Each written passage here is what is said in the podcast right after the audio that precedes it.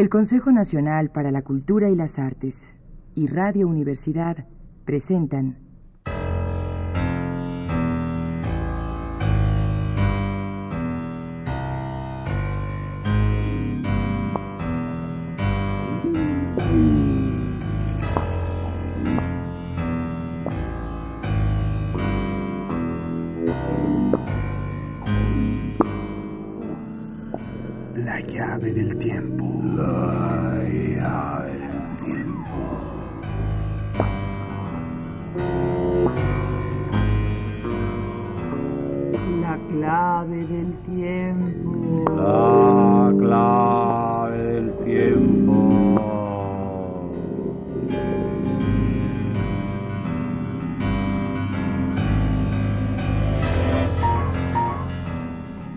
La nave del tiempo. La nave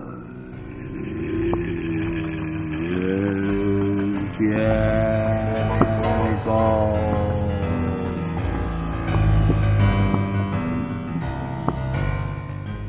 El ave del tiempo.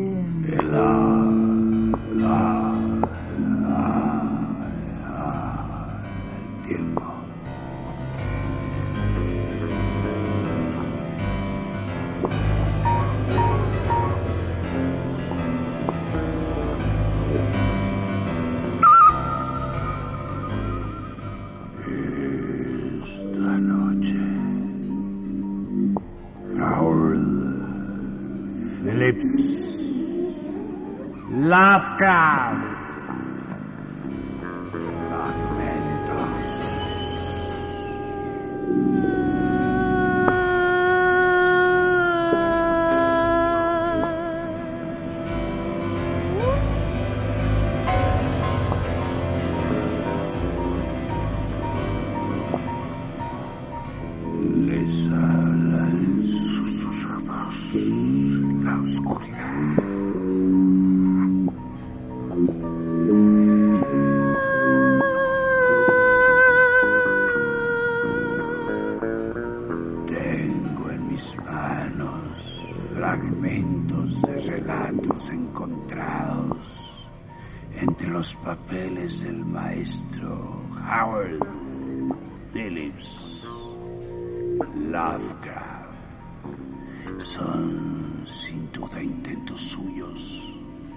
De plasmar de forma rudimentaria algunos de sus sueños.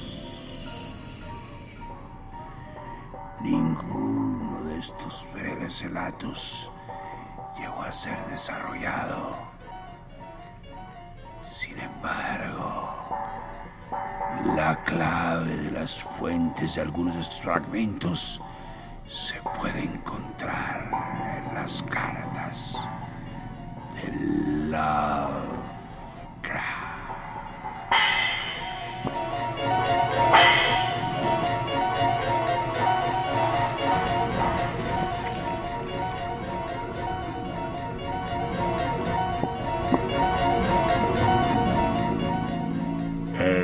Descendiente.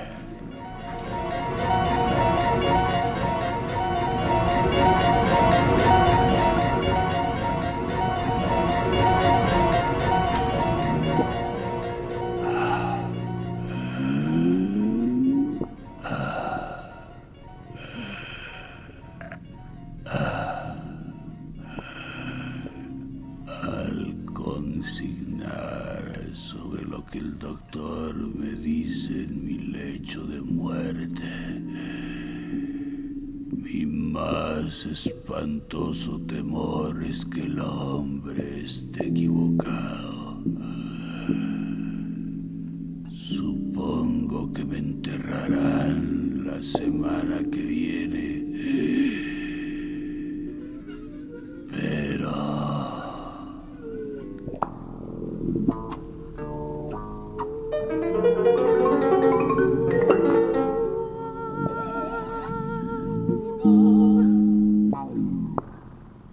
En Londres hay un hombre que grita cuando tañen las campanas de la iglesia. ¡Ah!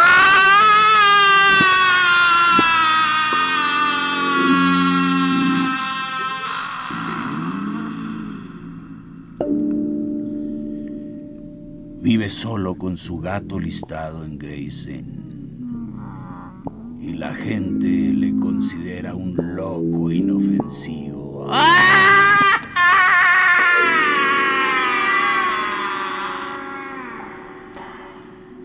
Su habitación está llena de libros insulsos y pueriles y hora tras hora trata de abstraerse en sus débiles páginas.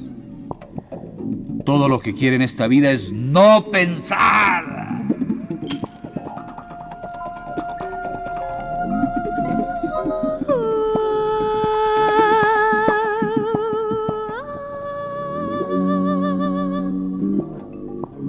Alguna razón el pensar le resulta espantoso y huye como de la peste de cuanto pueda excitar la imaginación.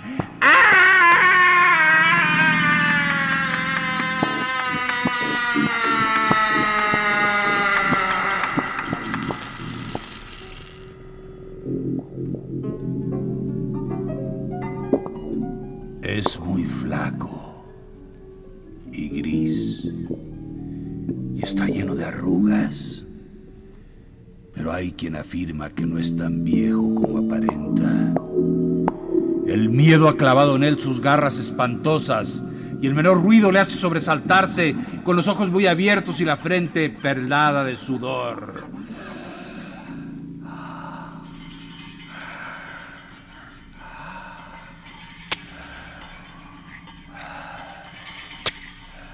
Los amigos y compañeros le rehuyen porque no quiere contestar a sus preguntas. Los que le conocieron en otro tiempo como erudito y esteta dicen que da lástima verle ahora.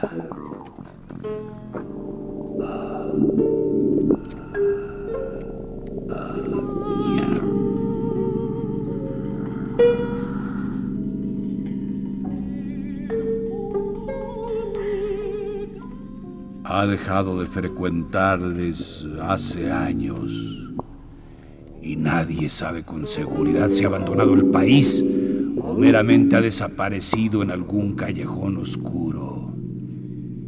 Hace ya una década que se instaló en Gray's Inn y no ha querido decir dónde había venido hasta la noche en que el joven Williams compró el Necronomicon. Necronomicon. Astratus Muteus Necronomicon. The secrets of ancient magic Necronomicon. The secret of witches. The secret of sorcerers Necronomicon.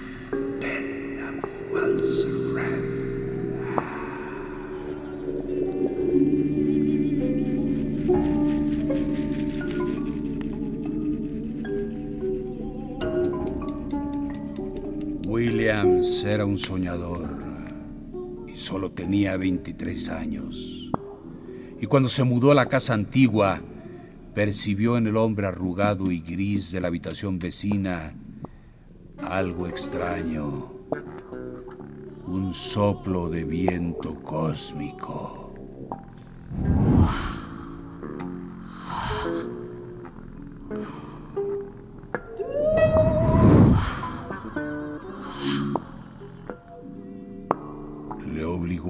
Su amistad cuando los viejos amigos no se atrevieron a imponerle la suya y se maravilló ante el espanto que dominaba aquel hombre lúgubre y demacrado que observaba y escuchaba. Nadie podía dudar que andaba siempre vigilando y escuchando. Vigilaba y escuchaba con la mente más que con la vista y el oído. Y pugnaba a cada instante por ahogar alguna cosa en su incesante lectura de alegres e insípidas novelas.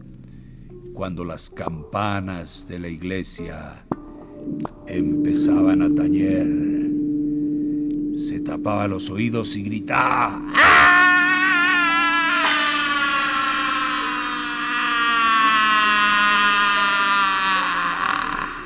Y el gato gris que vivía con él maullaba al unísono.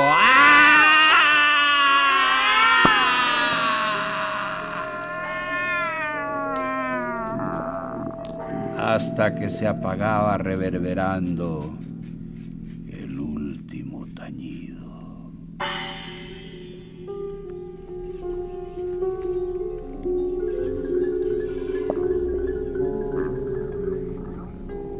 Pero por mucho que Williams lo intentaba, no conseguía que su vecino le hablase de nada profundo u oculto.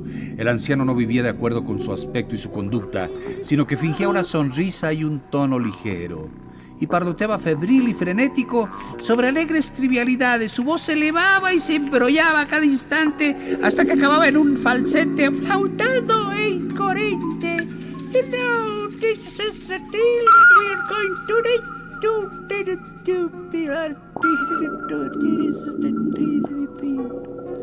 Sus intrascendentes observaciones delataban con claridad que sus conocimientos eran profundos y serios.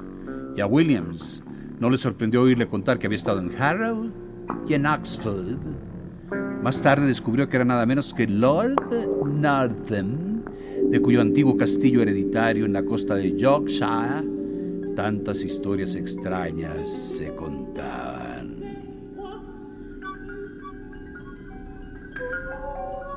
Yes, I was educated in Harrow and in Oxford. I have an old castle in Yorkshire. Yes, a castle in Yorkshire. And love, nothing.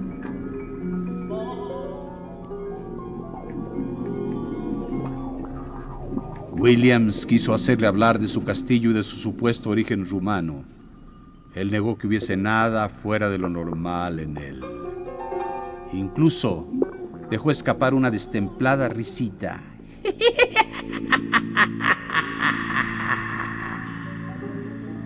Cuando salió a relucir el tema de un supuesto segundo nivel de criptas excavadas en la roca viva del precipicio que mira ceñudo al mar del norte.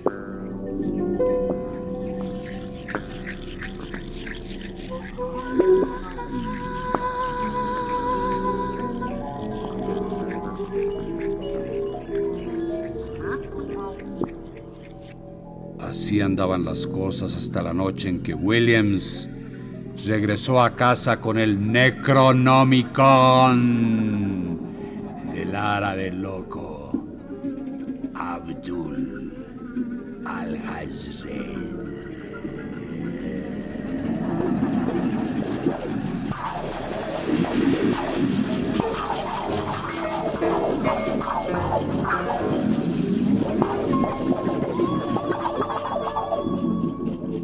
Conocía la existencia de este libro desde los 16 años, en que su incipiente pasión por lo insólito le impulsó a hacerle extrañas preguntas a un viejo y encorvado librero de Shandor Street.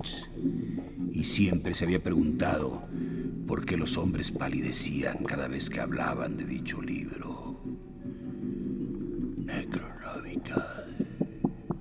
Abdul.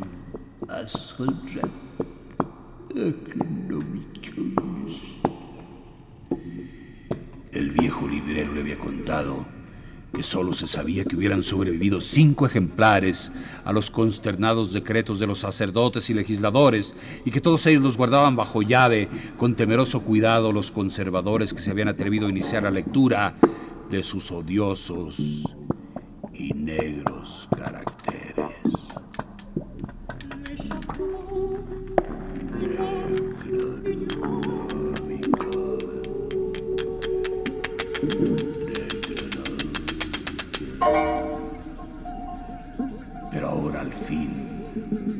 solo había descubierto un ejemplar accesible, sino que lo había hecho suyo por un precio risible.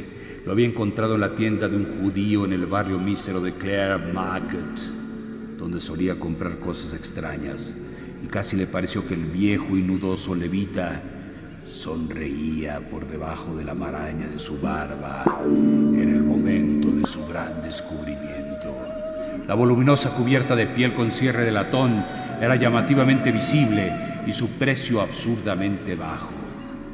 Una simple mirada a su título bastó para sumirle en el delirio y algunos de los diagramas insertos en el texto redactado en un latín vago despertaron los recuerdos más tensos e inquietantes en su cerebro.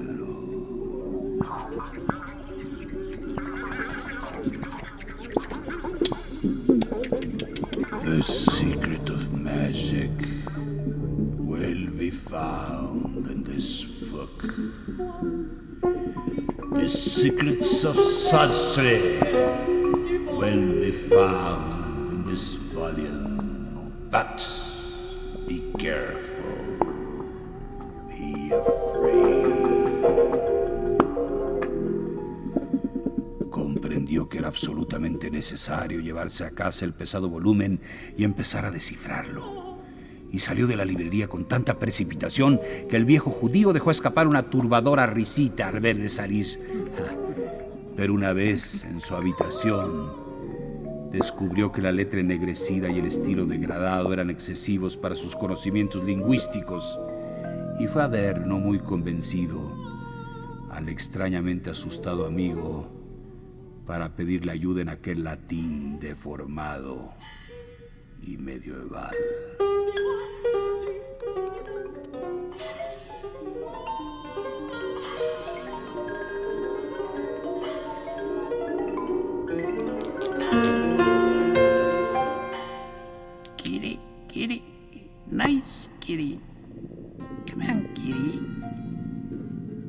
A Lord Northam diciéndole tonterías a su gato listado.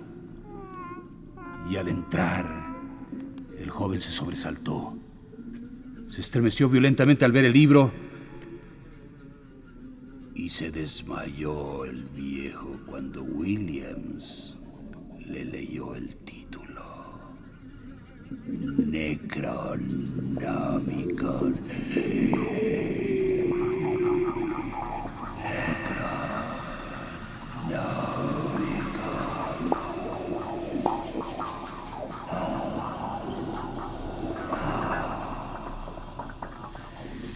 Al recobrar el conocimiento le contó su historia. Le habló de su fantástica locura con murmullos frenéticos. No fuese que su amigo tardara en quemar el libro y esparcir sus cenizas. Sin duda, hubo algún error al principio. Susurró Lord Nordham. There's. There was a mistake beginning of it all. Grave mistake. Pero nada habría ocurrido si no hubiese ido él, Lord Nartham, demasiado lejos en sus exploraciones.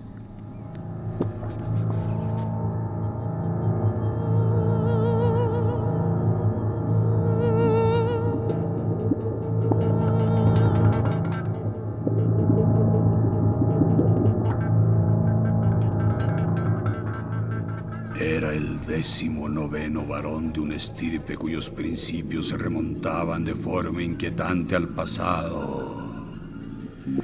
A un pasado increíblemente lejano, si había que hacer caso a la vaga tradición, ya que ciertas historias familiares situaban sus orígenes en los tiempos presajones, en que cierto Luneus Gabinius Capito, tribuno militar de la Tercera Legión Augusta, entonces acantonada en Lindus, la Britania romana, había sido depuesto sumariamente de su mando por participar en determinados ritos que no guardaban relación con ninguna de las religiones conocidas.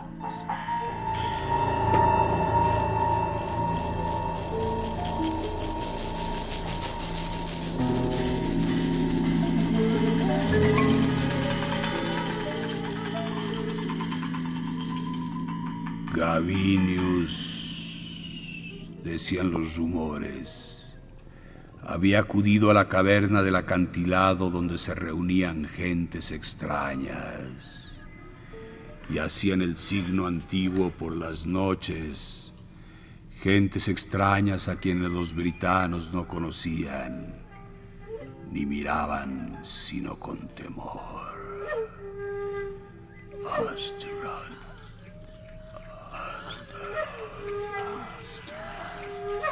Belial. Sargatanasia.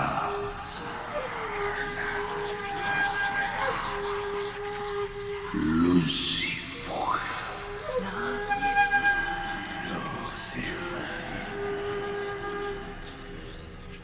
Supervivientes de un gran país de Occidente que se había hundido, dejando solo las islas con sus megalitos y sus círculos y santuarios, de los que el más grande era Stonehenge.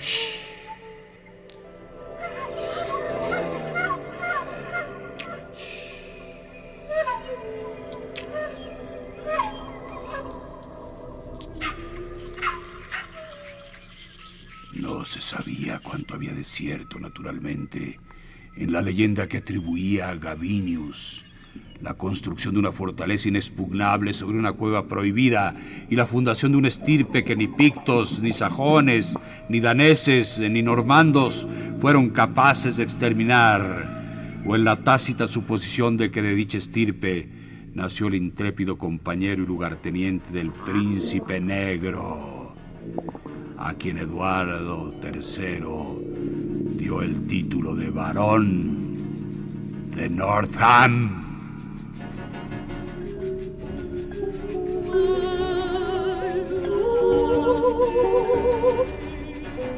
You, Black Prince, will become. Nope.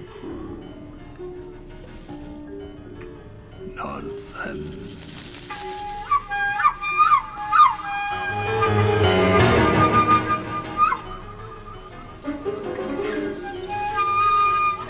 Se tenía certeza sobre estas cosas y sin embargo se hablaba de ellas a menudo. Y en verdad la torre del homenaje de Northam se parecía de manera alarmante al muro de Adriano.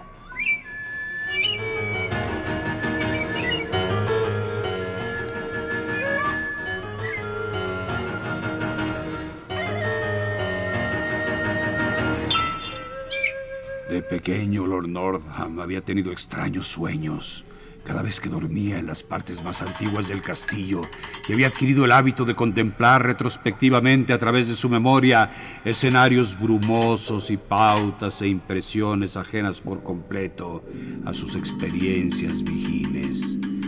Se convirtió en un soñador a quien la vida resultaba insulsa y poco satisfactoria, en un explorador de extrañas regiones relaciones en otro tiempo familiares, pero que no se encontraban en ninguna de las regiones visibles de la Tierra.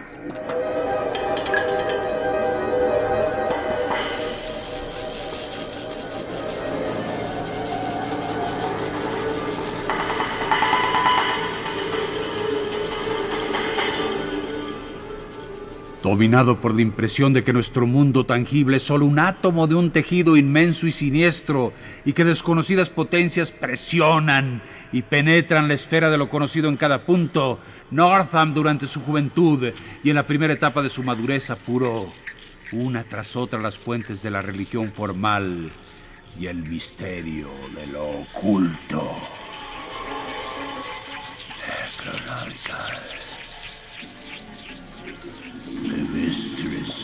Magic will be revealed. If you delve deep into the secrets of the Necronomicon.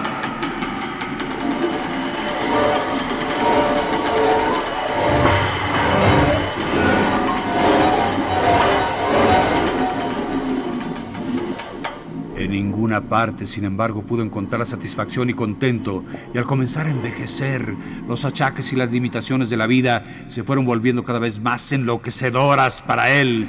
Durante los años 90 se interesó por el satanismo y siempre devoró con avidez cualquier doctrina o teoría que pareciera prometerle la huida de las cerradas perspectivas de la ciencia y de las leyes tediosamente invariables de la naturaleza.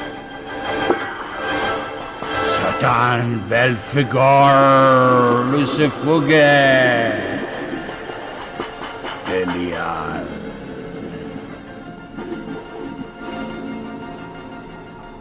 Sorbía con entusiasmo libros como el relato quimérico de Ignatius Donnelly sobre la Atlántida y una docena de oscuros precursores de Charles Ford le cautivaron con sus extravagancias. Recorrió leguas para seguir la pista de un relato sobre un pueblo furtivo de anormales prodigiosos. Y una de las veces fue al desierto de Arabia en busca de la ciudad sin nombre, de la que había oído hablar vagamente y que ningún hombre había contemplado.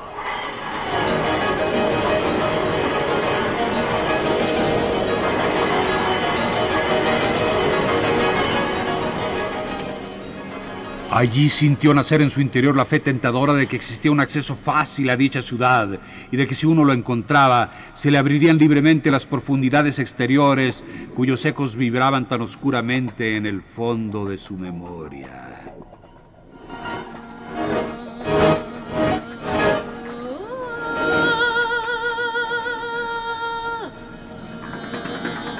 Puede que estuviera en el mundo visible, o quizá estaba solo en su mente y en su alma.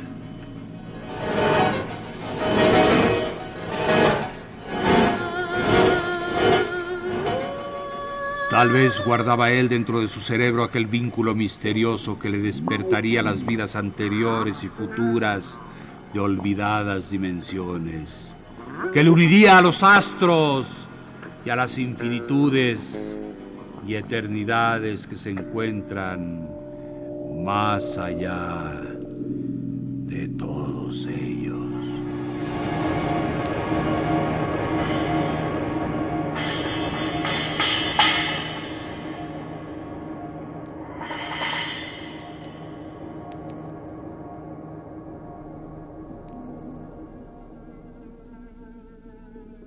El Consejo Nacional para la Cultura y las Artes y Radio Universidad presentaron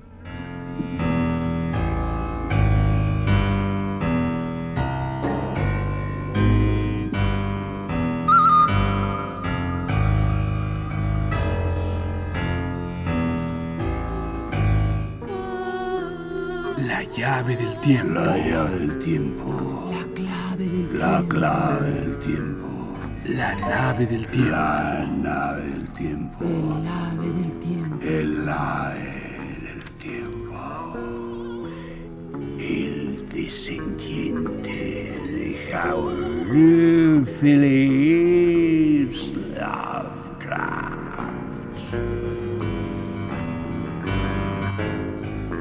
Cantando Sol Herrera.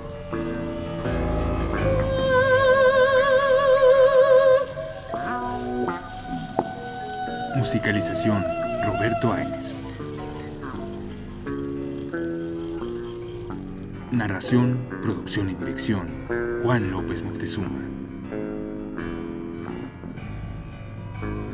Locutora Montserrat Torres Landa. Locutor Homero Bazán Lonche.